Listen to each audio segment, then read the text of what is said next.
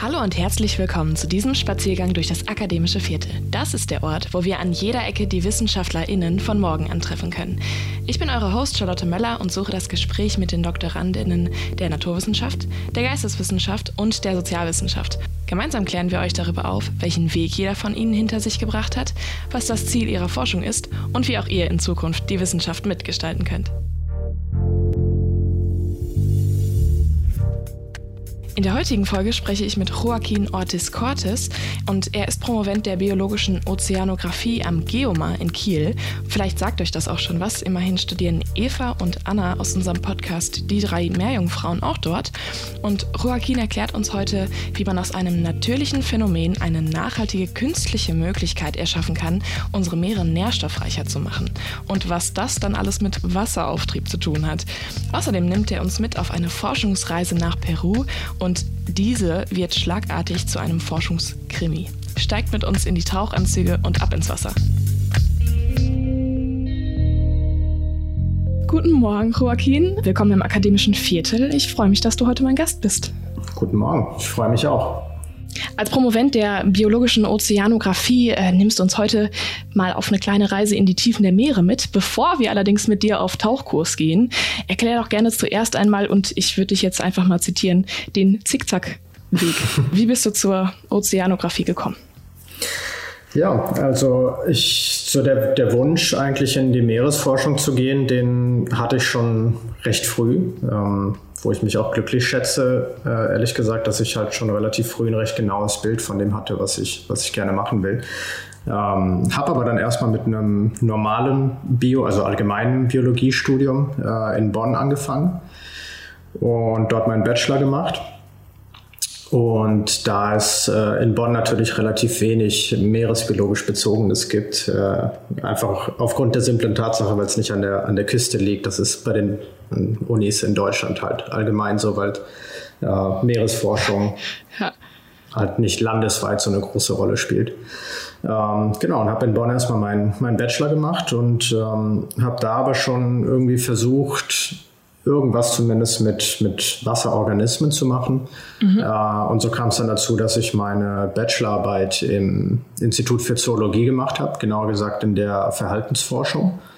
Äh, und da hatte ich dann das Glück, dass ich mit äh, kleinen, äh, jungen Bambushaien äh, arbeiten durfte und noch ein paar anderen kleineren Fischarten und dort Verhaltensexperimente mit denen gemacht habe. Also so einfache ähm, Belohnungen, also Auswahlversuche, wo sie sich für gewisse Dinge entscheiden müssen und wenn sie es richtig tun, dann gibt es eine kleine Belohnung in Form von, von einem Snack. Und das war so der erste Kontakt. Spannend, direkt am richtigen Tier. Das ist natürlich toll. Ja, das, das war super. Ich habe sowieso immer ein Fable für, für Haie und Quallen. Das wären so, glaube ich, die, meine zwei Lieblingsmeerestiere oder Tierarten ähm, gehabt. Deswegen fand ich es umso spannender, dass man sowas tatsächlich auch irgendwie abseits vom, vom Ozean machen kann. In dem Fall natürlich, wie gesagt, mit, mit kleinen Babyhaien. Äh, aber das hat die ganze Sache eigentlich umso spaßiger gemacht. Und dann ging es weiter in den Master. Genau, dann äh, war die große Frage, wie es halt weitergeht. Und dann wollte ich eigentlich schon, schon mal eher den Weg Richtung Meeresforschung einschlagen. Ähm, das hieß dann natürlich entsprechend äh, eine relativ eingeschränkte Auswahl auf die Unis, hauptsächlich Hamburg, Bremen, Kiel, Bremerhaven. Die Wasserstädte. Äh, genau. Ja. Und Oldenburg auch noch, auch wenn die, glaube ich, nicht direkt am Wasser sind. Aber Genau, und habe mich da in verschiedenen Masterprogrammen beworben. Ähm, aber nebenbei auch noch, weil ich so ein bisschen äh, mein Interesse auch für, für die Toxikologie entdeckt hatte, also für alles, was im Prinzip ja, die, die Wirkung von Substanzen auf Organismen, auf Menschen oder auf die Umwelt allgemein ähm, betrifft. Und deswegen habe ich mich auch für einige Masterstudiengänge in äh, Toxikologie, beziehungsweise auch äh, eigentlich eher darauf abgezielt, in der Umwelt Toxikologie zu landen. Mhm, mh. Mit dem Hintergedanken, dass ich äh, dann vielleicht über toxikologische Themen auch in die Meeresforschung könnte, was ich auch spannend fand. Also alles, was so Themen angeht wie Mikroplastik, Schadstoffbelastungen im Wasser ähm, und solche Geschichten. Kann man ja perfekt verbinden, gerade genau, heutzutage, ja. ja. Und das war so der Plan. Und äh, letztendlich ist es dann aber äh, durch K.O.-Verfahren, sage ich mal. Also es hat an vielen Unis einfach nicht geklappt. Ähm, Und äh, eine der Zusagen, die ich aber hatte, war dann letztendlich äh, der Toxikologie-Master an der Charité in Berlin, ähm, der natürlich, da es eine Uniklinik ist, relativ wenig mit Umwelt zu tun hatte und viel mehr humantoxikologisch orientiert war. Was aber trotzdem super spannend war und äh, es war eine gute Entscheidung, das zu machen. Ich habe die Zeit in Berlin auch sehr genossen, das ist eine super spannende Stadt. Und der Studiengang war auch, also hätte alles ein bisschen praktischer sein können. Ähm, aber das lag daran, dass der Studiengang einfach auch ein bisschen Finanzierungsprobleme hatte, weil die von Seite der Uni nicht immer ähm, die Unterstützung bekommen haben. Und ah, okay. äh, genau. Aber es war trotzdem spannend und hat echt Spaß gemacht. Und dann habe ich halt versucht, mir über die Masterarbeit äh, wieder den Zugang zur Meeresforschung zu suchen. Und das sollte eigentlich dann eine experimentelle Arbeit werden in der im Institut für Ökotoxikologie. Äh, da einer der Profs dort war auch Dozent bei uns. Und äh, leider gab es da ein paar Ungereimtheiten mit ihm. Ähm, also es hat sich im, im Nachhinein erst rausgestellt, wie mir mein Co-Betreuer dann irgendwann erzählt hat, äh, dass er einen relativ unglamourösen Abgang aus der Universität hingelegt hat. Ähm, das ist dann immer ungünstig, wenn dich sowas dann trifft, ne? Genau, Als, ja. Ja, ja. Der ist dann, genau, hat mehr oder weniger seine Arbeitsgruppe aufgelöst. Es gab irgendwelche Geschichten mit gefälschten Ergebnissen etc. Und er ist dann woanders äh, hingegangen. Eieiei, okay. Und deswegen ist es leider nur eine theoretische Arbeit letztendlich geworden, weil wir konnten dann nichts Experimentelles mehr auf die Beine stellen. Aber ich konnte mich wenigstens dann schon mal mit dem Thema Mikroplastik in den Ozeanen beschäftigen. Und zwar in dem Fall natürlich mit den toxikologischen Aspekten. Das heißt, ich habe mich dann hingesetzt und habe Recherchearbeiten durchgeführt dazu, so ein bisschen eine Zusammenfassung des allgemeinen Forschungsstands, was das angeht. Also was für Substanzen gibt es, was ist besonders problematisch äh, und was sind überhaupt die Effekte auf äh, verschiedene Arten von Organismen, beziehungsweise was weiß man überhaupt darüber. Spannend. Und ja, im Zuge dessen, während des Masters tatsächlich noch, kam halt der Kontakt nach Kiel zustande, wo ich eben jetzt als, als Doktorande arbeite. Das äh, lief dann so, dass ich mir eigentlich für die Semesterferien ein, ein Praktikum besorgen wollte, eben weil ich wusste, dass mein Masterstudiengang ja recht äh, human orientiert ist. Und ja, dadurch, dadurch kam der Kontakt zu meinem jetzigen Betreuer zustande, ähm, weil ich eigentlich nur ein bisschen Zeit in Kiel verbringen wollte und mir das mal anschauen wollte. Und dann bist du hängen geblieben. Genau, ich bin hängen geblieben, beziehungsweise habe äh, so den, das beste mögliche Praktikum eigentlich erwischt, weil er mir dann irgendwann angeboten hat, dass ich mit denen, mit der gesamten Arbeitsgruppe nach Peru schon mal mitfliege. Und das war dann das erste Experiment, was ich damals noch als, als Hiwi-Praktikant eben mitgemacht habe, 2017, äh, noch mit einem Master.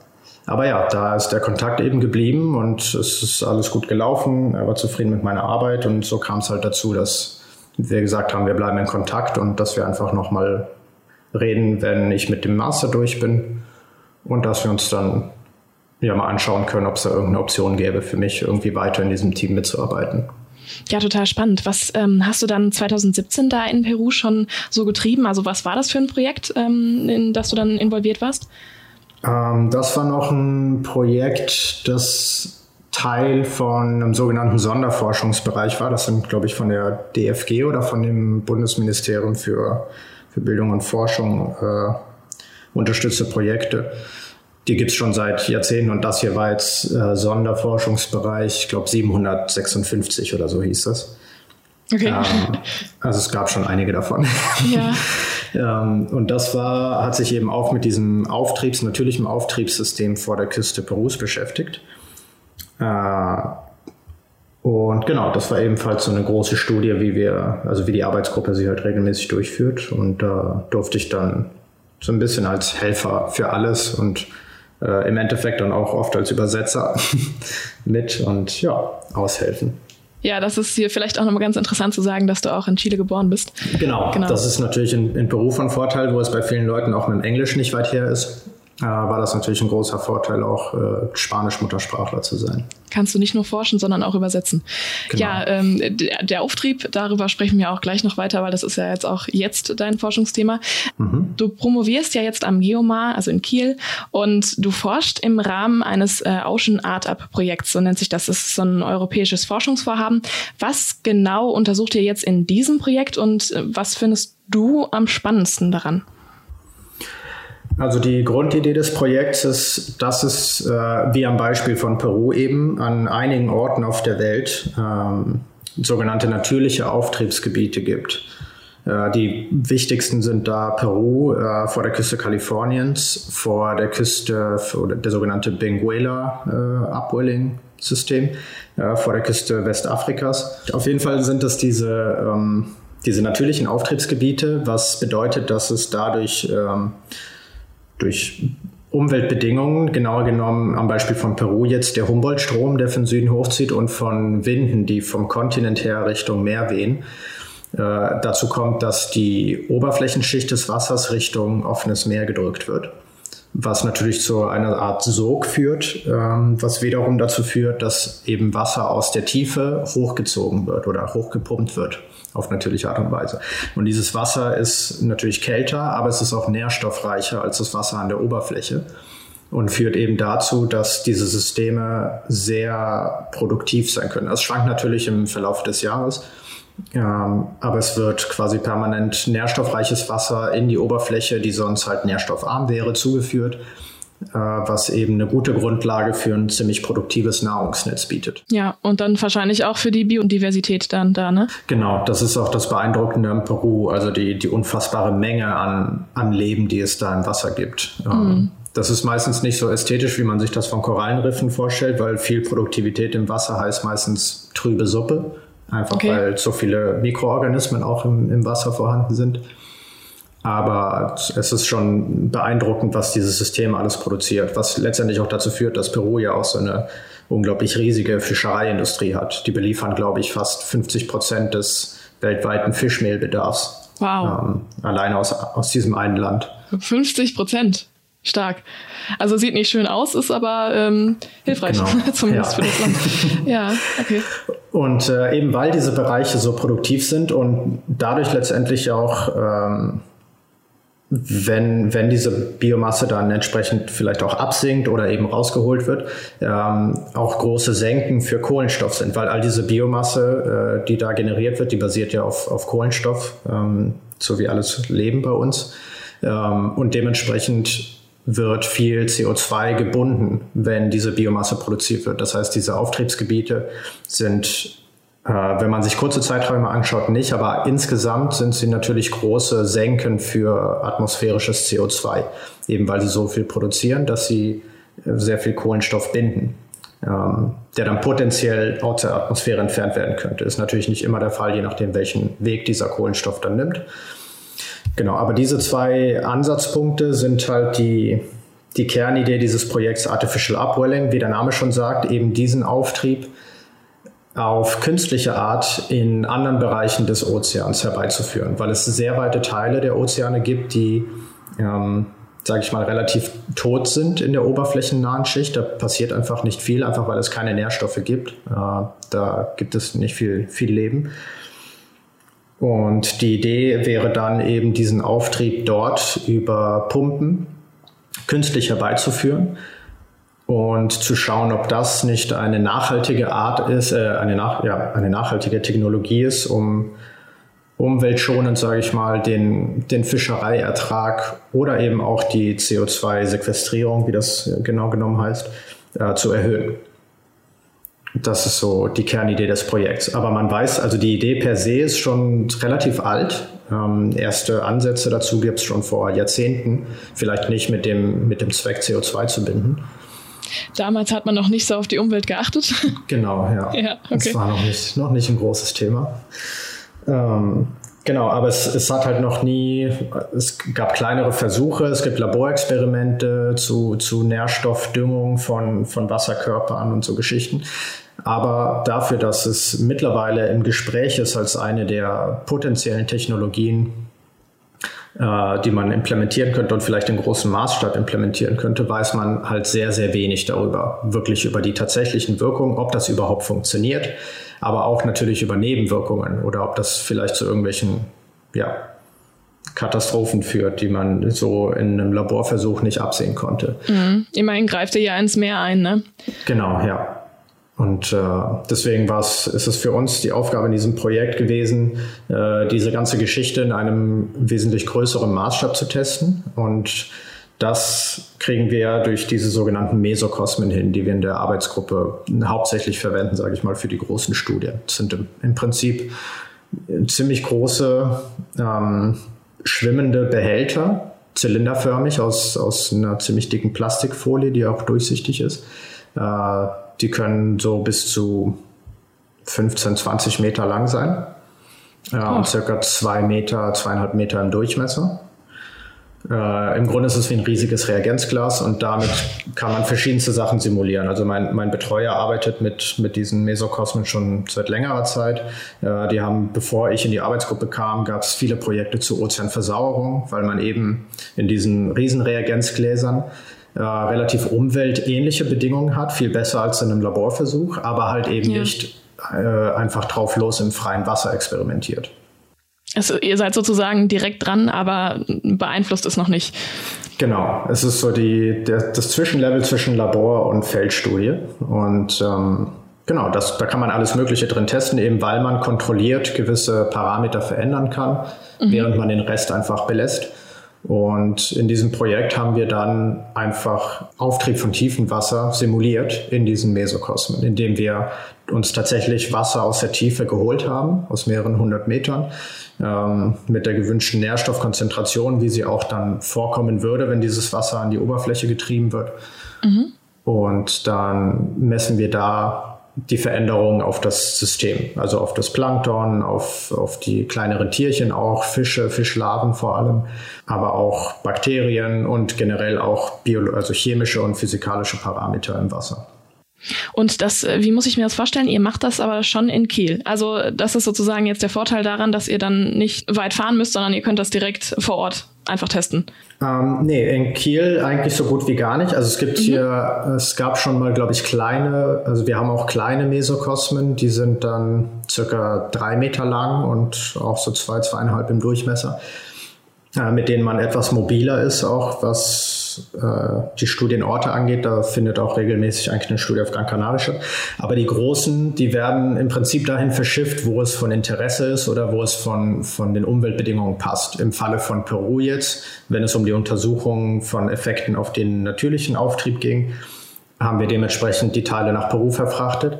Und jetzt für den ah, okay. künstlichen Auftrieb mhm. haben wir eben für die erste Studie und für die zweite kleine Studie uns für Gran Canaria entschieden, weil da schon ein sehr gutes bestehendes äh, Verhältnis, eine Partnerschaft mit, mit der Uni Las Palmas besteht und es eben äh, sogenannte oligotrophe Gewässer sind. Das heißt, es sind äh, Teile des Meeres, wo einfach, wo nicht viel wächst, wo nicht viel Produktion stattfindet, weil sie sehr nährstoffarm sind.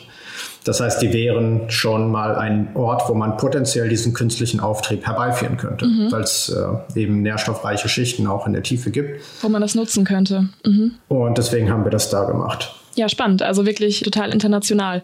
Was ist jetzt genau dein Bereich in dieser Forschung? Also du bist in diesem Forschungsprojekt, aber du musst ja auch promovieren. Also womit beschäftigst du dich jetzt im Speziellen in deiner Promotion? Mein Kernthema sind die sogenannten Primärproduzenten. Das heißt, die, die allererste Stufe der Nahrungskette, also das pflanzliche Phytoplankton heißt es dann. Genau, das ist bei uns hat dann jeder so ein bisschen so eine zugewiesene Aufgabe, eben weil wir so viele Parameter bei jedem dieser Experimente erfassen und jeder hat dann im Prinzip so seine Nische. Manchmal gibt es auch mehrere Leute pro Gruppe.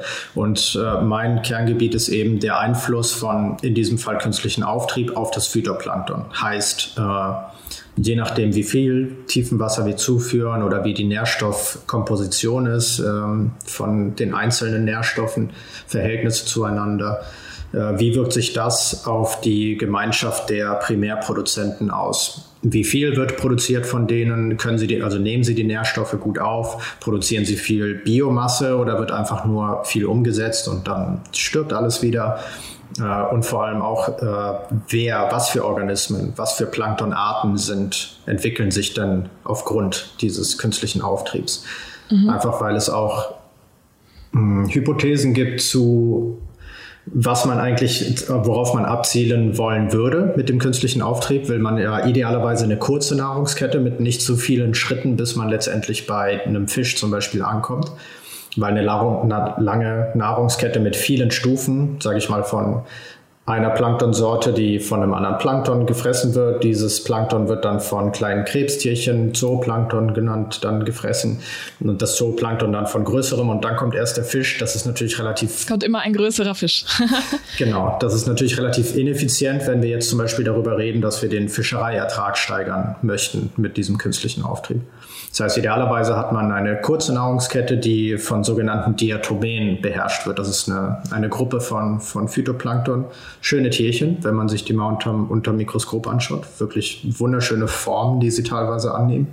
Dann ist das jetzt einfach mal die Aufgabe der Zuhörer, das jetzt kurz zu googeln und sich das nochmal anzugucken. Das genau. ist ja genau. immer das Problem bei einem Podcast, dass man das jetzt nicht zeigen kann. aber ja, okay. Ja, aber es ist eine schöne Art. Also da ich, ich arbeite halt mit wenig äh, sichtbaren Sachen. Das kann manchmal ein bisschen frustrierend sein, weil man manchmal das Gefühl hat, man, man schüttet eigentlich den ganzen Tag nur Wasser von einem Behälter ins nächste und behandelt das irgendwie. Ähm, aber die Leute, die wirklich mikroskopieren und dann auch Fotos davon machen, das kann man sich im, im Internet sehr gut anschauen. Ja, es sind so sehr hübsche Organismen, die da im Wasser leben und die wir einfach mit bloßem Auge gar nicht sehen, obwohl sie unglaublich komplexe und, und filigrane Formen auch annehmen. Mhm. Und so wichtig sind auch, ne? Letztendlich. Ja, definitiv. Fürs, fürs Nahrungssystem. Äh, du hast es ja jetzt schon beschrieben, dass ihr auch eine recht große Gruppe seid und jeder sich dann äh, mit im Speziellen mit einzelnen Themen beschäftigt, beziehungsweise mit einzelnen Lebensformen. Ähm, wie schafft ihr das denn dann, das große Ganze nicht aus dem Auge zu verlieren. Also ich denke ja jetzt, ne, so ein Forschungsprojekt, das dauert wahrscheinlich Jahre, einfach weil ihr unterschiedlichste Parameter untersuchen müsst und mhm. gerade wenn ihr auch ähm, euch immer wieder im Klaren sein, sein müsst, was jetzt euer spezielles Ziel ist, ne, wenn du sagst, den, äh, den Fischerertrag vielleicht auch äh, zu erhöhen. Ähm, wie, wie schafft ihr das denn, das dann zu koordinieren? Habt ihr dann immer wieder Meetups oder forscht eigentlich jeder erstmal alleine? Wie, wie muss ich mir das vorstellen? Die Arbeit teilt sich so ein bisschen in, in die zwei Phasen, nämlich die, diese Experimente, die wir ein bis zweimal pro Jahr machen, auf und die Zeit, die wir in Kiel sind, die im Prinzip dann jeder für die Datenaufbereitung und Analyse nutzt, wo es aber auch, ähm, je nachdem, was für ein Projekt das ist, gibt es natürlich immer wieder große, große Meetings mit allen Projektteilnehmern, einfach um sich auszutauschen auf dem Stand, äh, wo die Daten jetzt sind. Es, es kann ein sehr langwieriger Prozess sein. Ähm, Einfach weil teilweise die Probenmessung lange dauert, auch noch bis Monate nach dem Experiment. Mhm. Äh, deswegen ist es leider nicht so schnell, wie man sich das manchmal vorstellt, dass man sagt, ich mache jetzt ein Experiment und zwei Wochen später äh, kann ich schon sagen, was dabei rausgekommen ist. Das kann, da können halt wirklich Monate ins Land ziehen und erst recht noch mal mehr Zeit, bis diese Ergebnisse auch publiziert sind, weil dann natürlich der ganze äh, Einreichprozess in die, in die Journals etc. noch, noch mit einfließt. Also so als Beispiel, ich habe jetzt im Oktober 2018 angefangen, hatte das Glück, dass ich sehr früh schon fast alle meine Daten hatte, die ich brauche und bin jetzt aber dabei, ähm, das erste Paper einzureichen, damit es in ja, den Publikationsprozess ja. geht. Also schon ein langer Prozess, ja. Das geht natürlich schneller. Ich, ich war jetzt natürlich nicht der flotteste und äh, aber es ist gerade bei diesen großen Projekten ist es eben dieses große Sammelsurium und diese diese Übersichts Geschichte, wie du, wie du schon gesagt hast. Ähm, das ist so ein bisschen die, die Kernkompetenz meines äh, Betreuers auch. Einfach alles irgendwie zu nehmen, was jeder Einzelne produziert, was wir natürlich auch miteinander diskutieren, mhm. aber eben so in diesen großen Fokus zu setzen und sich anzuschauen, ähm, okay, was können wir daraus jetzt für Gesamtbotschaften ziehen? Ähm, Genau, also es ist, es ist nicht so, dass jetzt jeder bei uns irgendwie ein Eigenbrötler ist, sondern man ist auch in ständiger Diskussion miteinander. Und gerade während der Experimente gibt es ja viele Daten, die doch dann, sage ich mal, tagesaktuell zur Verfügung stehen. Ähm, auch relativ wichtige Dinge oder mit wenigen Tagen Verzögerung. Das heißt, wenn wir diese Experimente machen, ist natürlich ein ziemlich reger Austausch. Wir haben auch sogenannte Science-Meetings mehrmals äh, während jedes Experiments einfach um, wo jeder dann präsentiert, was bis jetzt rumgekommen ist, weil das gibt einem immer schon einen guten Eindruck darüber, in welche Richtung die ganze Geschichte geht, auch mhm. wenn vielleicht vieles noch später in Kiel irgendwie gemessen werden muss. Aber es ist spannend, weil man doch vieles äh, auch relativ direkt sehen kann, in, in welche Richtung sich die, die Geschichte entwickelt. Ich kann mir da auch vorstellen, dass beispielsweise auch Untersuchungen, die du dann äh, führst oder Ergebnisse, auf die du kommst, dass die dann auch Einfluss haben könnten auf andere Untersuchungen. Ne? Also, dass ihr euch dann auch gegenseitig absprechen müsst. Guck mal, achte mal vielleicht mehr darauf. Ich, ähm, also klar, ich kann mir jetzt nicht, nicht direkt vorstellen, in welchen Abstufungen ihr das dann untersucht, aber ne, wenn du schon bei so extrem kleinen Organismen bist, dass du halt dann schon ungefähr vielleicht sehen kannst, wohin es dann gehen könnte, wenn man in die großen kommt. Genau, ja, das, das ist der spannende Teil wenn man dann merkt, irgendwie, man spricht dann mit den Kollegen, die sich die Organismen anschauen, die irgendwie höher in der Nahrungskette stehen. Äh, und mit einem gewissen zeitlichen Verzug fängt man dann an, da auch Effekte zu sehen. Dann ist es also muss man sich einfach auch äh, miteinander austauschen, um zu sehen, okay, passt das zusammen? Ist es das, was wir erwartet haben? Ist es was Überraschendes? Ähm, was passiert hier eigentlich gerade? Und diese Zusammenhänge sind halt unglaublich wichtig. Also es ich kann zwar mit meinen Daten irgendwie eine Sache erzählen oder vielleicht auf irgendeine Kernaussage kommen, aber wenn es jetzt um das Ziel dieses Projektes geht, dann ist das natürlich nur ein kleiner Bruchteil und es, es ist sehr wichtig, eben das in Bezug zu setzen auf das gesamte System, weil wir sonst einfach keine fundierte Aussage treffen können. Es nützt ja. mir ja nichts, dass ich sage, ja, wir haben super viel Plankton produziert aber dann hat keiner irgendwie sich angeschaut, ob dieses Plankton denn auch wirklich gefressen wird oder ob es einfach irgendwann abstirbt und, und sinkt oder ja. Hört sich super komplex an, auf jeden Fall auch. Und letztendlich, wenn ihr das dann halt auch für die ähm, für die Bürger beziehungsweise halt eine Bevölkerung, die Weltbevölkerung nützlich machen wollt, da muss man dann natürlich auch echt aufpassen, ne? dass man auf, auf jeden einzelnen Schritt achtet und äh, keine Dinge übersehen kann sozusagen. Gab es denn äh, da schon irgendwelche spannenden Ergebnisse, die du schon mit uns teilen darfst, kannst? Ja, also ich so von, von meinem Bereich, ich würde jetzt vielleicht nicht von, von den anderen Kollegen äh, jetzt zu tief reinsteigen, weil ich natürlich nicht weiß. Es geht ja auch um dich hier. Wie es bei denen aussieht, genau. ich möchte mehr von dir wissen, ja.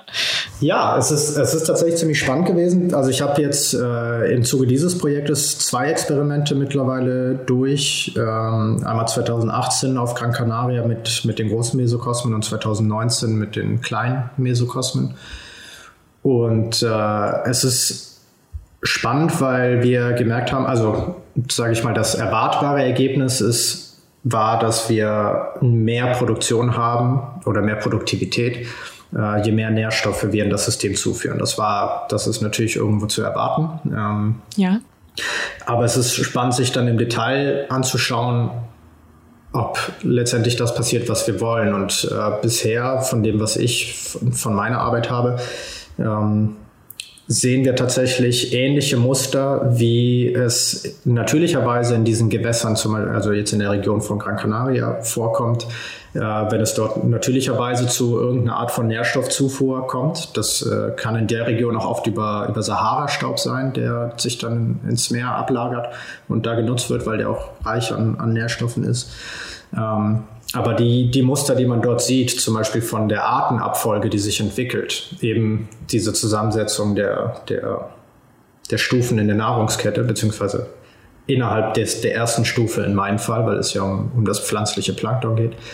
Aber dass die Muster, die man dort natürlicherweise beobachtet, von, das ist in dem Fall dann von sehr kleinen Zellen, hinzu, wenn Nährstoffe in das System kommen, dass sich das Ganze verändert tendenziell Richtung größere Zellen und eben diesen okay. Diatomen. Und genau dieses Muster haben wir oder habe ich bei, bei uns in diesem Experiment eben auch festgestellt. Und das Ganze auch ein bisschen skaliert mit der Intensität des Auftriebs, die wir dann letztendlich simuliert haben. Äh, das heißt, in dem Sinne könnte man sagen, was, was das Phytoplankton angeht, äh, erfolgreich. Mhm. Und äh, spannend war auch zu sehen, dass wir in dem, in dem ersten Experiment vor allem äh, diesen Auftrieb auf zwei Arten simuliert haben. Und zwar einerseits über quasi ein, ein einmaliges Auftriebsereignis, in dem wir ein, einmalig sehr viel nährstoffreiches äh, Wasser zugegeben haben. Und im, an der anderen Gruppe haben wir einen eher kontinuierlichen Auftrieb simuliert, im, in dem Sinne, also gibt natürlich technische Begrenzungen von dem, was, was machbar ist. In unserem Fall haben wir dann alle vier Tage eine gewisse Menge Tiefenwasser zugegeben, ähm, aber alles auf einem vergleichbaren Level. Mhm. Über, über was für einen Zeitraum? Das waren 39 Tage. Du hattest jetzt gerade gesagt, in ungefähr der gleichen Menge. Das heißt, also das, was ihr einmal zugefügt habt, war ungefähr dann so viel wie alle vier Tage für, für diesen äh, längeren Zeitraum. Das heißt, also da war kein Unterschied dann letztendlich. Genau. Wir hatten, mhm. wir haben vier verschiedene Levels an, an Auftriebsintensität simuliert und jedes Level entsprechend einmal als einmalige Zugabe und einmal acht Stück waren es dann insgesamt, sodass sie am Ende dieser acht Zugaben oder im anderen Fall bei einer, dann idealerweise die gleiche Menge an nährstoffreichem Wasser bekommen haben. Mhm. Und ähm, da war es interessant, auch äh, Unterschiede zu sehen dass es in der Art, wie man diese Nährstoffe zuführt, dass sich eben das auch wirklich auf das System auswirkt. Mhm. Äh, in meinem Fall genauer gesagt, dass tatsächlich die kontinuierliche Nährstoffzugabe äh, ein bisschen effizienter funktioniert hat. Okay. Wir haben auch minimale Artenunterschiede gehabt. Also am Anfang dachte ich, okay, es ist äh, relativ irrelevant, wie man es macht, weil die Gruppe, ich habe halt allgemein gefunden, dass wir in beiden Gruppen eigentlich diese Diatomen eben hatten und natürlich in unterschiedlich starker Menge, je nach Nährstoffzugabe. Aber beim genaueren Hinsehen und Abgleich mit anderen Datensätzen, wo natürlich wieder die Kollegen auch ins Spiel kommen, habe ich halt festgestellt, dass es sogar innerhalb derselben Gattung, aber unterschiedliche Arten von einer spezifischen Diatomen waren, die eben dominiert haben in diesem System. Und das hat wiederum dann natürlich kann weitreichendere Folgen haben. In diesem speziellen Fall war es so, obwohl es dieselbe Gattung ist, dass die eine Art im Schnitt wesentlich größer ist, also die einzelne Zelle, als die andere. Okay. Und das sind eben diese kleinen Details, die aber unter Umständen sehr weitreichende Folgen für, für den Rest der Nahrungskette haben können oder das Nahrungsnetz eigentlich genau gesagt. Ähm, genau, das ist, das ist, sind so die, die spannenden Dinge, die dann irgendwie zutage treten, dass es letztendlich doch einen Unterschied zu machen scheint, wie man diese Nährstoffe zugibt. Und äh, kannst du dir vorstellen, woran das liegen könnte? Also ich würde jetzt einfach irgendwie an eine gewisse Übersättigung sozusagen im, im Wasser denken, dass man sagt, okay, wenn man alles auf einmal äh, reinschmeißt, so viel kann gar nicht verarbeitet werden in dem Moment. Und wenn man es äh, peu à peu zugibt, dass dann sozusagen optimale Verwendung äh, passieren könnte? Oder womit würdest du dir das erklären, dieses Phänomen? Ja, das ist, das ist ein guter Punkt. Ähm, das ist so ein bisschen auch die Stelle, an der ich mich gerade jetzt befinde, nämlich äh, die Diskussion für, für das Paper fertigzustellen. Und ja, es ist, es ist halt schwer. Wir können nicht genau erklären, warum diese Unterschiede da sind, aber man kann natürlich irgendwie Ideen liefern, was am plausibelsten wäre, was vermutlich passiert ist.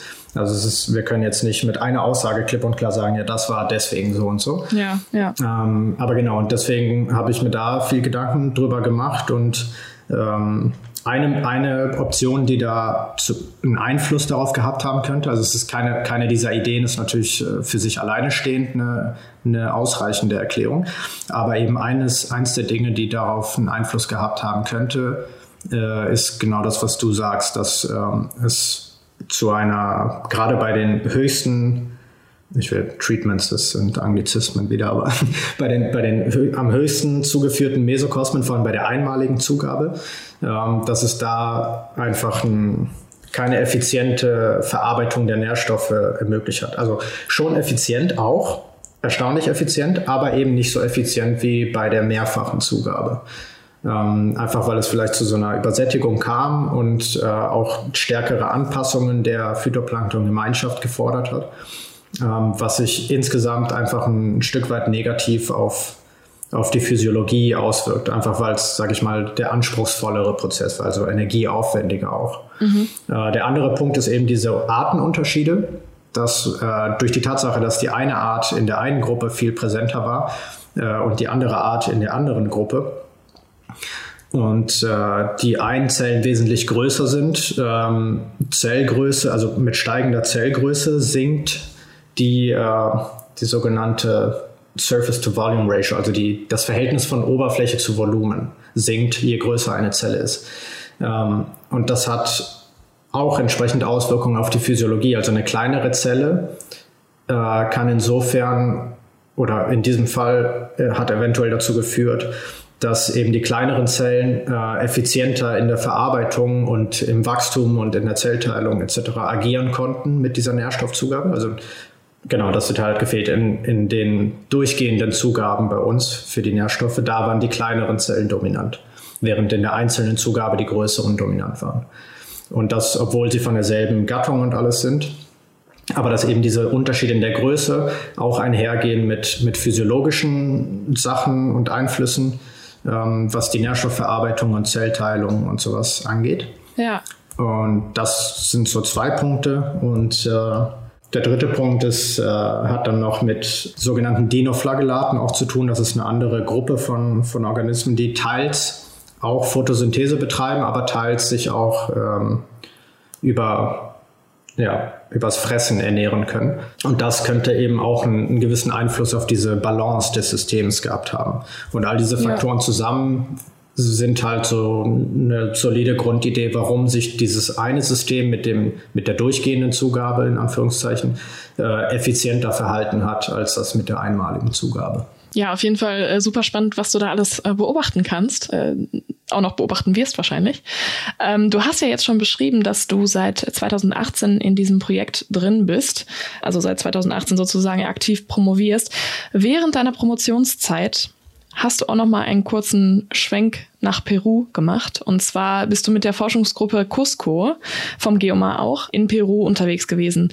Nicht direkt im Verbund zu deiner Doktorarbeit, aber thematisch ungewöhnlich passend. Kannst du uns noch mal beschreiben, was du da dann getrieben hast? Ja, ähm, genau, das war auch wieder eine, eine große Mesokosmen-Studie. Also da bei uns diese, diese Projekte natürlich ziemlich arbeitsaufwendig sind, äh, wird sage ich mal, von, oftmals auch von arbeiten Leute mit, die vielleicht gar nicht direkt ähm, in diesem Projekt mit, mit drin hängen, aber halt auch trotzdem irgendwie dann Daten beitragen können etc. Ähm, eben weil es immer so ein bisschen ein Kraftaufwand für alle ist, dann eben diese Dinge ans Laufen zu bringen. Ja. Und genau, deswegen waren wir da als relativ große Truppe auch in, in Kooperation mit anderen Unis in Deutschland und in Peru. Und ähm, ja, ich glaube, insgesamt war es eine, an Beteiligten waren es, glaube ich, 60 Leute und vor Ort dürften wir auch so um die 45 dann gewesen sein. Eine riesige Forschungsgruppe. Ja, genau. Riesen, riesen logistischer Aufwand auch, das, das alles immer zu planen. Sind das alles dann Ozeanographen gewesen oder, oder wie muss ich mir das vorstellen? Sind, ist es auch aus unterschiedlichen Fachbereichen gewesen? In, indirekt würde ich sagen, ja, wobei Ozeanograph ist fast schon auch zu spezifisch. Ähm, ist ein bisschen Sammelsurium. Also da sind dann auch irgendwie, können auch Mikrobiologen dabei sein. In Peru speziell hatten wir dann auch äh, zwei oder drei aus der physikalischen Ozeanographie dabei. Die kümmern sich dann eben dann um, um physikalische Parameter wie ähm, Wellen und, und Strömungsbewegungen, ähm, Verwirbelungen im Wasser und so Geschichten, die dann auch gemessen werden. Ähm, ein paar Chemiker waren mit Sicherheit auch an Bord. Also es ist im Grunde aus, aus allen Bereichen, die irgendwie in der Meeresforschung tätig sein können. Und das sind halt vor allem Chemiker, Biologen und Physiker äh, in dem entsprechenden Fachbereich. Da war dann von, von allem ein bisschen was dabei ich muss ja auch mal, also das jetzt als kurzer Einwurf, ne, ich muss auch wirklich sagen, ich bin immer begeistert, äh, wie viel Forschung eigentlich passiert, ohne dass man es mitkriegt. Also, ne, du beschreibst es ja jetzt schon, dass ihr auch unterschiedlichste, aus unterschiedlichsten Fachbereichen und äh, dann auch dementsprechend auf unterschiedlichste Themen sozusagen da geforscht habt. Und das ist so, das ist so toll, weil man kriegt so wenig mit. Ich meine, ja. klar, jetzt, wir sprechen darüber, wir sprechen über deine spezielle Forschung, aber es passiert so, so viel, was hinten überfällt sozusagen, aber dann letztendlich total den Einfluss hat auf ähm, unser weiteres Leben. So, aber ich habe dich jetzt unterbrochen. also, was macht ihr genau da jetzt? Äh, du hast jetzt schon beschrieben, ne, ihr seid in Peru und ähm, untersucht dann da den, äh, den natürlichen Auftrieb. Genau. In, de, in dem Fall, äh, in der Studie haben wir uns zwei verschiedene Faktoren angeschaut, nämlich auch, wir haben auch wieder Tiefenwasser ähm, zugeführt, aber wir haben uns auch angeschaut, wie sich äh, Licht auf das, auf das System auswirkt. Denn ähm, es gibt da, also in dem peruanischen System gibt es halt saisonal verschiedene Muster ähm, an, an Lichtintensitäten. Das geht ja auch einher damit, wie viel äh, Material im Wasser ist, weil das das Wasser trübt und dementsprechend äh, auch in, schon in ziemlich flachen Tiefen ziemlich äh, dunkel werden lässt. Was natürlich wiederum schlecht für das Phytoplankton ist, weil es braucht ja das Licht, um, um Photosynthese zu betreiben. Das heißt, in dem Fall hatten wir, haben wir einmal eben den, den Auftrieb simuliert, aber wir hatten auch die Hälfte der Mesokosmen ähm, zum Teil mit einer schwarzen Folie. Also nicht komplett, sondern mehr so ein gestreiftes Muster war das, aber eben um die Lichtintensität um ein fixes Maß zu reduzieren innerhalb dieses Mesokosmos. Okay. Das heißt, da waren es quasi ein bisschen Nährstoffe und Licht, was wir uns angeguckt haben, im Vergleich zu einfach Nährstoff auf unterschiedliche Art und Weise und Menge, äh, wie das in dem anderen Experiment der Fall war. Und während dieser Forschungsphase ähm bei der du sozusagen Mitarbeiter warst, äh, hat euch Corona kalt erwischt. Jawohl. ähm, es, es, kam so ein bisschen zu einem äh, Forschungskrimi. Wir haben das schon im Vorgespräch ein bisschen ähm, angetastet. Was ist da mit euch passiert? Wie, wie muss man sich das vorstellen, wenn man als Forschungsgruppe im Ausland ist und auf einmal kommt Corona um die Ecke? Ähm, ja, also optimistisch gesagt spannend. Ähm, es war, also es, es war so die, die volle Bandbreite von, von teilweise sehr stressig. Viele Leute waren auch ähm, sehr besorgt einfach um die Lage, einfach weil es ein ganz anderes Gefühl ist, in so einer Situation irgendwo in Aus, im Ausland festzustecken, erst recht auf einem komplett anderen Kontinent noch. Ähm, als wenn das Ganze jetzt, weiß ich nicht, irgendwo einfach in einer anderen Stadt in Deutschland passiert wäre. Dann fährt man halt zurück nach Hause und gut ist. Ähm, aber ja, es, es war eine ziemlich abgefahrene Situation, weil es relativ plötzlich dann auch hieß, dass es die ersten Einschränkungen gibt oder die, die ersten ja, Maßnahmen. Hat sich innerhalb von so ein paar Tagen angebahnt und äh, wir waren halt in La Punta, das ist eine kleine Halbinsel äh, in Lima, aber halt so ein bisschen außen vor von dem allgemeinen Stadttrubel äh, der Stadt selber. Ähm, dementsprechend war es da sowieso eigentlich immer recht ruhig und äh, deswegen hat man da jetzt nicht so viel direkt mitgekriegt, aber es kam halt schlagartig diese ganzen Maßnahmen, mhm. äh, die teils auch dann absurde Züge angenommen haben, bis zu dem Punkt, dass es, äh, glaube ich, in den letzten zwei, drei Wochen oder so, wo wir dann da noch waren, also das war dann auch schon Mitte April, teilweise Tage gab, an denen nur Frauen auf die Straße durften und also abwechselnd und Tage, an denen nur Männer auf die Straßen durften, auch als eine der Maßnahmen, um, um den allgemeinen Personenverkehr zu reduzieren. Und sonntags durfte dann keiner auf die Straße. Das ist ja so spannend. Also ne? ja, das gab da die, die absurdesten Ideen und die dann aber halt natürlich äh, rechtlich bindend waren, sag ich mal. Mhm. Gerade für uns mhm. als Ausländer will man natürlich ähm, ist man ja auch nicht äh, vertraut mit den, mit den lokalen Begebenheiten und man will da natürlich keine Probleme verursachen und erst recht nicht äh, ja, irgendwie selber Stress kriegen. Auf gar keinen Fall gegen Landesrecht verstoßen. Genau, ja. Ähm, das heißt, wir waren natürlich super vorsichtig. Äh, aber es war, ja, es war eine verrückte Situation. Es ging damit, ich glaube ja Anfang März oder sowas kamen dann da die ersten Maßnahmen oder 12. 12. März war das, glaube ich.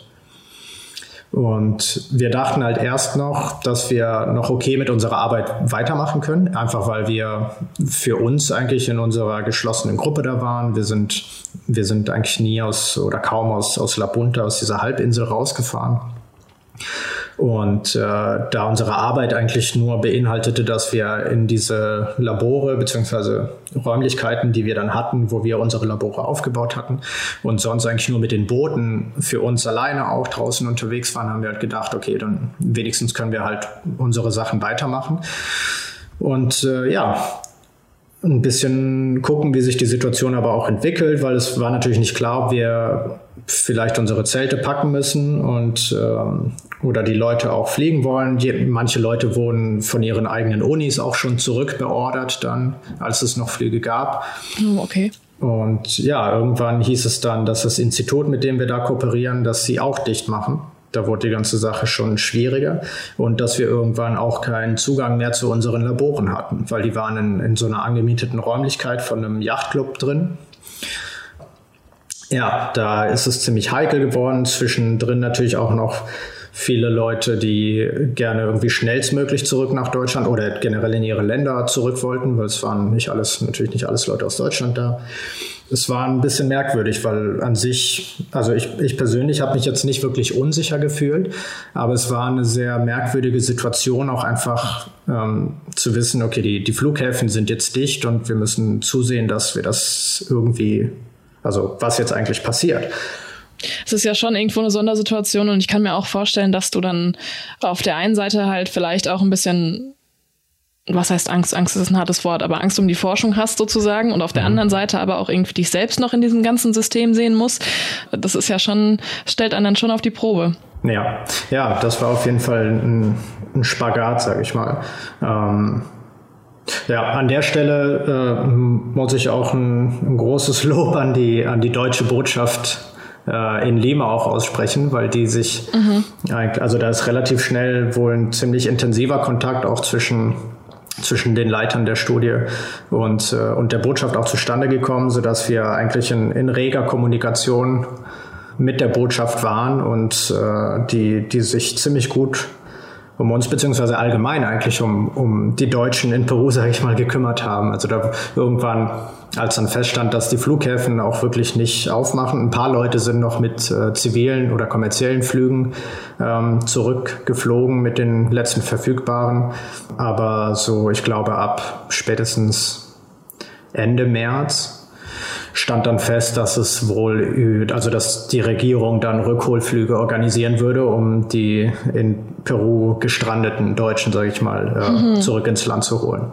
Und das muss ich sagen, also Hut ab vor, de, vor der Aktion, dass es alles irgendwie so geklappt hat. Aber in dem Moment wart ja nicht nur ihr gestrandet. Ich meine, ihr hattet ja auch schon Untersuchungen, ihr hattet ja auch schon ne, Materialien dann da ja, was, was passiert mit dem ganzen Material, mit dem ganzen Forschungsmaterial, mit den Messungen, mit den Ergebnissen, die ihr bis da vielleicht schon habt? Ich meine, ihr könnt ja nicht einfach die Proben, die ihr aus dem Wasser genommen habt, dann da lassen oder, oder doch? Ähm, nee, das war eine Geschichte, die sich äh, ja eigentlich bis jetzt noch zieht, beziehungsweise bis vor kurzem noch, noch auch gezogen hat.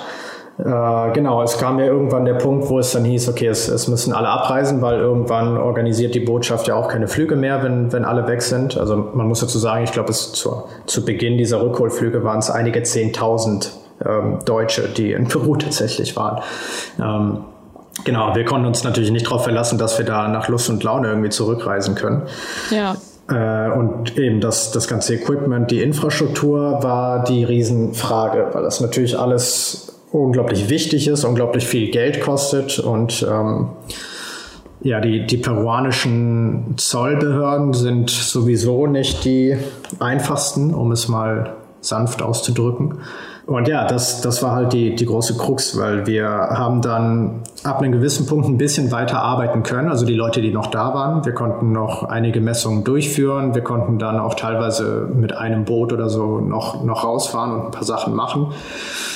Und irgendwann hieß es aber dann, okay, wir müssen jetzt zumindest die Labore, also die Mesokosmen standen noch im Wasser. Das ist normalerweise auch eine Arbeit von einer Woche mit Unterstützung mhm. von Schiffen, die man benötigt, um die aus dem Wasser zu holen. Das ist unglaublich viel Aufwand. Die waren natürlich noch da und äh, wir haben dann wenigstens die Labore ähm, so weit zusammengepackt, wie wir konnten, sodass wenigstens die Kisten halt gepackt sind und irgendwie an einem Ort, in dem Fall jetzt an, an dem Institut in Lima, wo wir mit denen wir kooperiert haben halt alles dort zu parken und zu packen. Äh, mit der Idee, dass es dann irgendwann äh, in unserer Abwesenheit halt von unseren Partnern da vor Ort irgendwie organisiert werden kann. Heißt mhm. das tatsächliche Beladen in die Container und das Verschiffen zurück. Aber dann war natürlich die Frage noch mit den Mesokosmen, was damit passiert. Und das Ganze hat sich wirklich über Monate gezogen, ähm, in denen unsere Sachen noch da standen. Einige Sachen sind immer noch dort.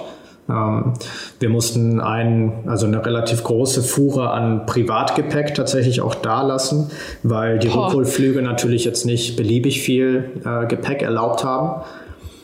Und äh, das heißt, es gibt immer noch so einen Stapel Koffer und Taschen, die jetzt da im Institut geparkt sind, die wir aber aus Zollgründen nicht mit rausnehmen durften, weil es natürlich privat äh, einge brachte Sachen waren, die auf keiner Zollliste standen, im Gegensatz zu den ganzen Laborgeschichten. oh ähm, Gott. Das heißt, alles das musste dann irgendwie auch organisiert werden. Die, die Privatsachen sind immer noch dort. Aber jetzt nach, nach Monaten Arbeit und, und irgendwie Anstrengung hat es dann irgendwann tatsächlich endlich geklappt, dass äh, erst die Laborcontainer gepackt werden konnten mit den ganzen Geräten, was halt auch wichtig ist, weil es teilweise auch empfindliche Maschinen sind und alles, mhm. die ziemlich, ziemlich teuer auch sind. Ähm, ja, dann wurden Monate später die, die Laborsachen endlich verschifft und sind dann auch äh, recht heilig hier in Kiel beziehungsweise an den anderen Unis auch angekommen. Und mit ein bisschen mehr Verzug noch kamen dann tatsächlich auch die, die Mesokosmen zurück. Also es wurde ohne irgendwen von uns vor Ort, weil es einfach die, die Fluglage, ich meine, mittlerweile gibt es ja teilweise Flüge, aber es ist schwer irgendwie die Einreisebestimmungen. Ich weiß nicht, wie die jetzt mit Peru sind, aber ähm, es musste dann alles in unserer Abwesenheit gepackt werden, wow. was immer sehr heikel ist, weil man kennt, also die Leute, die wir dabei haben, die kennen natürlich die ganze Infrastruktur, die wissen ganz genau, wie die Sachen gepackt werden müssen. Und jetzt mussten wir das einer komplett fremden Crew aus, aus einem peruanischen Logistikunternehmen überlassen. Ähm, Mit eurer ja. teuren Forschung. Oh genau, mein Gott. Und einfach ja. bangen, dass da irgendwie alles heile wieder zurückkommt. Also habt ihr nochmal Glück im Unglück gehabt, dass die Sachen jetzt zumindest wieder angekommen sind. Genau, ja. Und wie, wie kann ich mir das vorstellen, wenn diese Untersuchung, also ich, ich weiß ja nicht, inwiefern sich das vielleicht jetzt auch über Zeit verändern kann. Ist es ein Problem für euch, dass ihr jetzt ein paar Monate dazwischen habt und die Materialien jetzt jetzt wieder bei euch angekommen sind oder hatte das jetzt keinen weiteren Einfluss auf eure Untersuchung? Mm, nee, die, diese logistische Verzögerung nicht, weil wir hatten ja dann irgendwann einfach alles gepackt und dann wurde entsprechend auch nicht mehr geforscht, sage ich mal. Das Experiment wurde dann beendet. Das heißt, Parameter verändern sich dann auch in diesem, in diesem Fall nicht mehr? Nee, was, was natürlich passiert ist, ist, dass gewisse Parameter in in dem Falle auch das, was ich gemessen habe, dass ähm, also es gab einige Sachen, die wir auch nach Einsetzen der ganzen Maßnahmen fortführen konnten. Wir mussten dann teilweise unsere Labore umziehen. Ähm, und mit den Leuten, die noch da waren, die haben dann teilweise auch die Messungen von anderen Leuten übernommen ähm, ah, okay. und versucht, das irgendwie alles noch zu machen. Und wir haben noch äh, einiges an Daten irgendwie rausholen können, aber es gab auch Messungen wie, wie meine speziell jetzt in dem Fall, die konnte ich seit dem Einsetzen der Maßnahmen dann gar nicht mehr fortführen, weil mhm. ich einfach keine Möglichkeit hatte, an die ganzen Materialien ranzukommen und das auch alleine nicht stemmen konnte, weil es relativ zeitaufwendige Geschichten sind. Genau, also ich habe dann irgendwann einfach angefangen, bei, bei anderen Sachen mitzuhelfen und dann natürlich auch bei, bei der ganzen Packerei. Aber genau, es ist, es ist jetzt nicht während der Maßnahmen oder durch, durch diese Logistikverzögerung sind jetzt nicht die Daten flöten gegangen, aber eben schon durch, durch das Einsetzen der Einschränkungen und die Abreise von vielen Leuten. Ja. das ist natürlich auch super ärgerlich, dass man dann so eine Riesenforschung ansetzt und dann kommt sowas Unvorhergesehenes und äh, zerfetzt das dann, ne? Ja. Aber ihr konntet ja noch zumindest ein bisschen weiter forschen. Genau. Und ich, also besonders ärgerlich war es natürlich für, für Leute, für die dann für das dann eben wichtige Datensätze zum Beispiel für eine Doktorarbeit auch sind oder für eine Masterarbeit. Mm. Ich hatte jetzt das Glück, dass ich quasi als in dem Fall wieder als Arbeitskraft eher unterwegs war. Ich hätte unter Umständen die Daten genutzt, wenn ich sie vielleicht doch noch irgendwie gebraucht hätte. Ähm, was ja auch hätte sein können, ne? Also ich meine, thematisch, das habe ich ja am Anfang schon, schon angerissen, passt es ja eigentlich perfekt so, ne? Also ja. du kannst es ja eigentlich schon ganz, ganz gut nutzen. Aber hast du dich dagegen entschieden oder war es dann doch irgendwie zu ist dein Thema zu spezifisch und du kannst es deswegen nicht so richtig verwerten. In, in meinem Fall lag es einfach daran, dass ich durch die anderen zwei Experimente, die ich schon mitgemacht hatte, ähm, genug Daten habe für die drei Paper, die ich eben brauche, um, um zu promovieren. Ja, okay. Ähm, aber es ist natürlich trotzdem super ärgerlich, weil die Primärproduktion ein ziemlich grundlegender Parameter ist. Das heißt, ich kann jetzt noch nicht ganz absehen, für wen von den Leuten, die jetzt alle dabei waren, ähm, das vielleicht auch entsprechend negative Auswirkungen hat, einfach weil, weil so die, die Basis fehlt mm. ähm, von, also von diesen Messungen. Ähm, deswegen für, für mich hat das jetzt meiner, dem Ablauf meiner Doktorarbeit an sich keinen Abbruch getan, glücklicherweise. Aber es ist natürlich echt schade um die Daten, weil es ein, ein, zentraler Parameter ist, der den andere auch vielleicht gut, gut in ihre Datensätze einbauen können oder in Kontext setzen, einfach auch um, um Prozesse besser zu verstehen. Na, vielleicht kann man das ja auch nochmal an einer anderen Stelle irgendwie weiterführen, dass es nicht ganz verloren ist.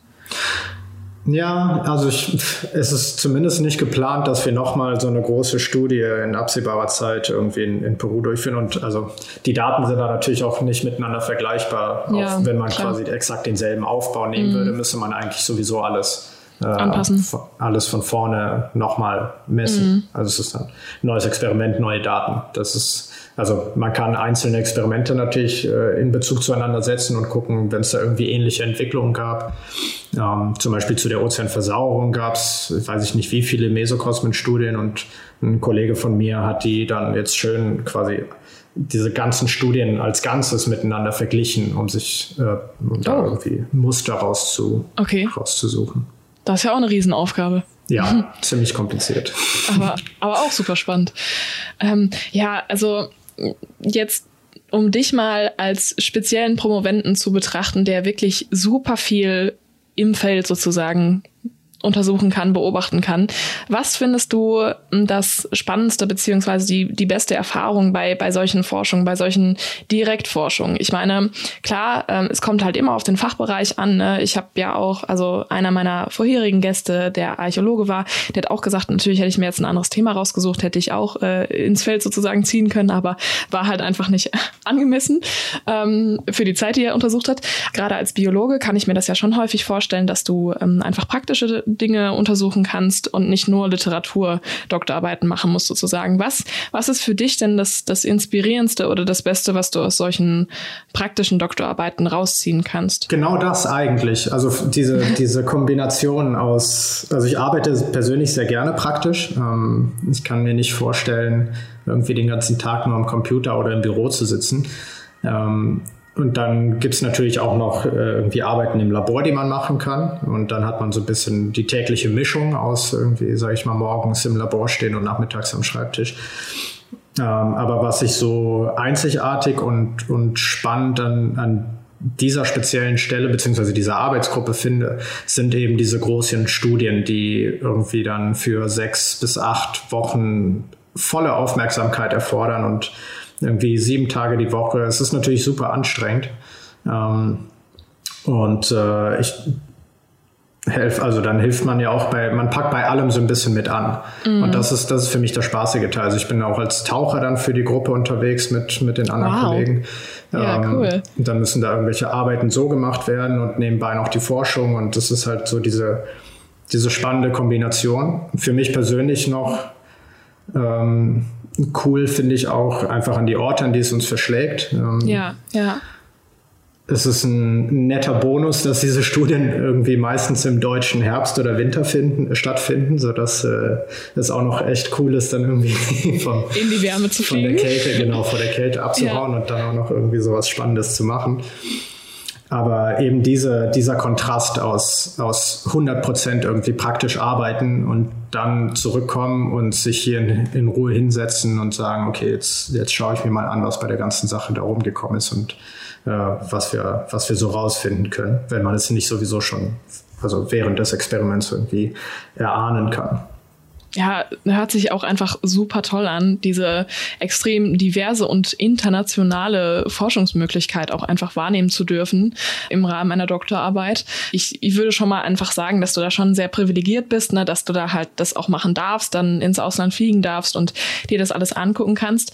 Ähm, Hast du manchmal, ich weiß nicht, wenn du jetzt an die Zukunft denkst, ähm, denkst du dann jetzt schon wählerlich darüber nach, dass du bald kein Doktorand mehr bist, der dann nach Peru fliegen kann? Oder siehst du dich auch weiter in der Forschung, ähm, die dich dann auch ins Ausland treiben würde? Hm, ja, also wehleidig auf keinen Fall, eben weil ich weiß, dass es irgendwie die nicht unbedingt aufhören muss ja nach der Doktorarbeit. Also ich könnte ja genauso gut als, als Postdoc weitermachen und dann ist man mhm. immer noch in, in der gleichen Welt mit drin. Ähm, ist natürlich eine Frage, über die man sich dann so langsam Gedanken macht. Ich habe das selber für mich eigentlich noch gar nicht so, also zumindest nicht auf Lebenszeit entschieden. Das, also ich könnte jetzt nicht sagen, ich will bis zur Rente in der Forschung bleiben oder irgendwie sofort in die Industrie oder in die Wirtschaft wechseln und da mein Leben lang arbeiten.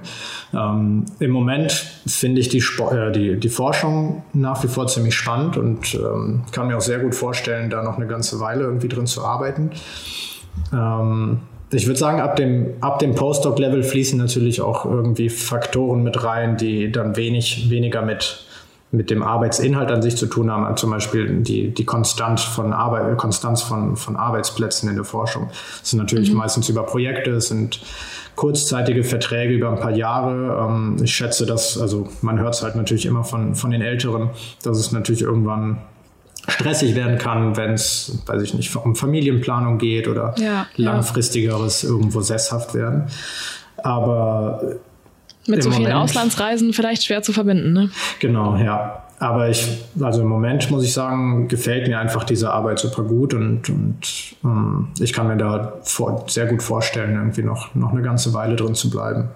Ähm, ohne natürlich auszuschließen, dass ich irgendwann vielleicht auch mir denke, okay, jetzt will ich mal langsam irgendwas Konstanteres haben und, und ruhiger. Aber da kannst du dann ja auch noch drüber nachdenken, wenn das dann irgendwann mal der Fall ist. Also, ne, warum jetzt sozusagen sich schon festlegen und äh, sich jetzt Gedanken machen, was dann in zehn Jahren mal sein könnte. Einfach die Zeit genießen.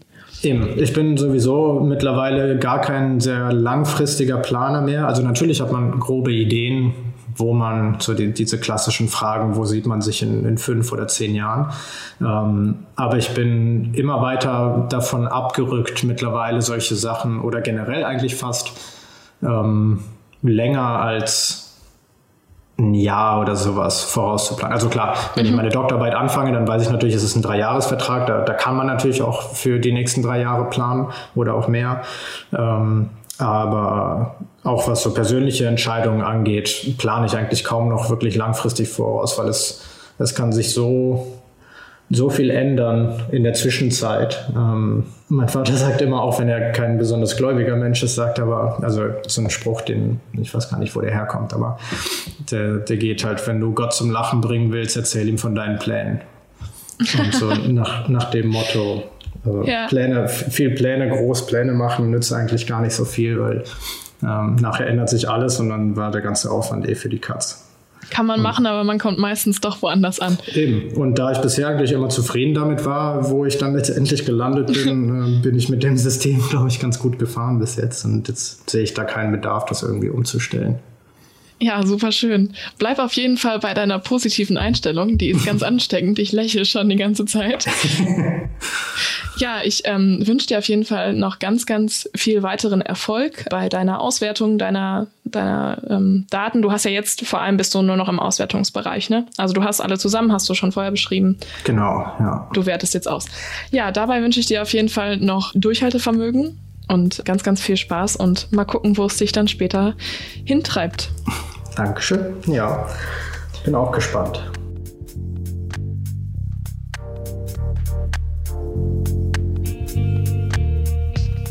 Und das war's auch schon wieder mit unserem kleinen Tauchkurs durch die Gewässer des akademischen Viertels. Ich sehe die Meere mal wieder mit komplett anderen Augen und bin einfach wirklich fasziniert von diesen vielen kleinen Phänomenen, die auf unserer Erde noch zu entdecken sind. Ja, ich danke euch vielmals für das Interesse an der heutigen Folge und ihr könnt mich natürlich gerne auch nächstes Mal begleiten, wenn es an dieser Stelle um Stille geht. Ich bin auf jeden Fall super gespannt und hoffe, ihr seid auch wieder dabei. Lasst uns gerne ein Abo da und schreibt uns euer Feedback über dav.seitenwälzer.de. Und ja, ihr habt jetzt wieder vier Wochen Zeit, euch mit anderen Seitenwälzer-Formaten zu beschäftigen. Falls ihr immer noch nicht aus dem Wasser steigen wollt, schwimmt gerne rüber zu den Meerjungfrauen. Die drei Meerjungfrauen auf seitenwälzer.de. Da könnt ihr dann von Anna und Eva noch weitere spannende Fakten über das Meer und seine Mysterien erfahren. Und alternativ könnt ihr natürlich auch gerne wieder der Fiktion auf klappkatapult.de verfallen. Ich äh, schnapp mir jetzt erstmal ein Handtuch und träume mich an sonnige Strände Perus. Bis zum nächsten Mal.